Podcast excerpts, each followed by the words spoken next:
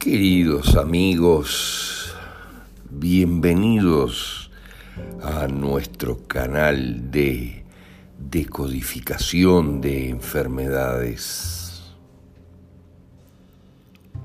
Ya entrada la mitad de este año 2021, cuando se avisora con claridad la implosión del sistema planetario de salud debido al comprado silencio del 99% de sus integrantes ante la masacre que inexorablemente se avecina,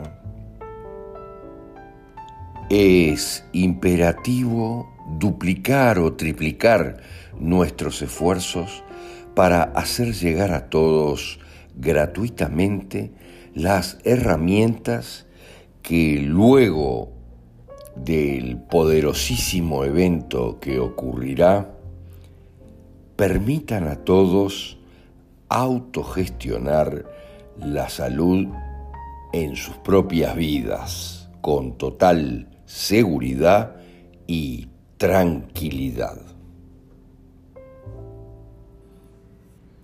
Interiorizar las razones emocionales de la enfermedad te permitirá percibir con total claridad el maravilloso y perfecto sistema de nuestra conciencia para autogenerarse lecciones que comprendidas nos aseguren su propia evolución.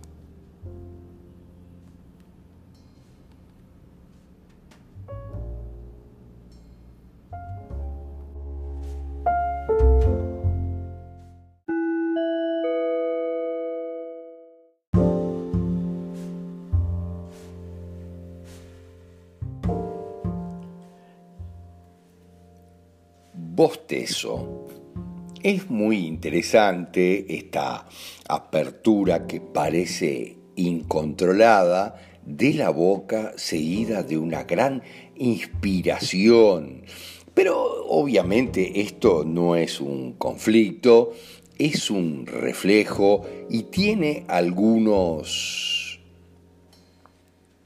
temas asociados que son interesantes porque es una señal en general importante que en algunos casos tiene que ver con que debo permanecer despierto y alerta aún unos minutos más si es que estoy muy cansado y empiezo a bostezar.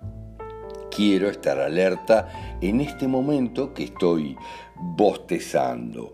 Pero tiene que ver con la convivencia, indica un cambio general en esa situación que estamos viviendo. Por ejemplo, ir a comer, a dormir, cambiar de actividad, salir de lo que estoy haciendo en definitiva. El bostezo obviamente no es un conflicto, salvo que se dé excesivamente. Pero miren lo que les digo, pero tiene que ver con una gran inspiración de aire y la inspiración de aire, nadie lo dice esto, tiene que ver con papá, porque el Padre es, en definitiva, el aire, así como el agua es simbólicamente la madre, el Padre es el aire y el tema de bostezar tiene que ver con captar, con inspirar absolutamente todo lo posible de papá en determinados momentos.